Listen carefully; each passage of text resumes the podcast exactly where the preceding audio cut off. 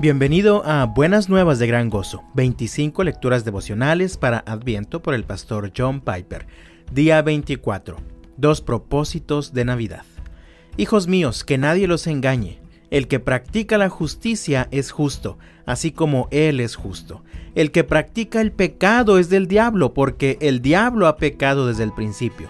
El Hijo de Dios se manifestó con este propósito para destruir las obras del diablo. Primera de Juan capítulo 3 versículos 7 y 8.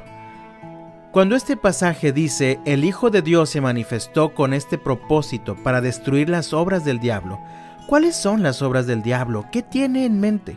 La respuesta es clara por el contexto. Primero, Primera de Juan, capítulo 3, versículo 5 es un paralelo claro. Ustedes saben que Cristo se manifestó a fin de quitar los pecados. La frase se manifestó a fin de ocurre en el verso 5 y en el verso 8. Así que lo más probable es que las obras del diablo que Jesús vino a destruir sean los pecados. La primera parte del versículo 8 lo deja virtualmente claro. El que practica el pecado es del diablo, porque el diablo ha pecado desde el principio. El tema en este contexto es pecar, no la enfermedad o los vehículos averiados o los horarios desordenados. Jesús vino al mundo para que podamos dejar de pecar. Lo vemos aún más claro si ponemos esta verdad junto a la de Primera de Juan, capítulo 2, versículo 1. Hijitos míos, les escribo estas cosas para que no pequen.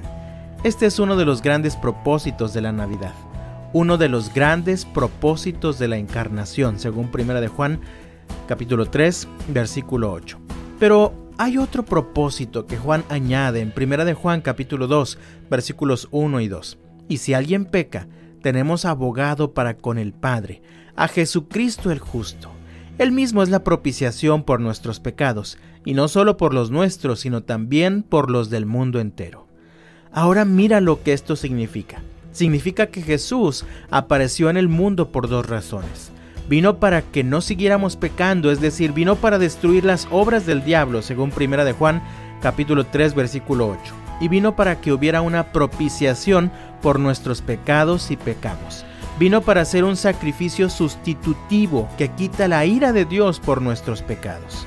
El resultado de este segundo propósito no es la derrota del primer propósito. El perdón no es para permitir el pecado. El objetivo de la muerte de Cristo por nuestros pecados no es que relajemos nuestra lucha contra el pecado.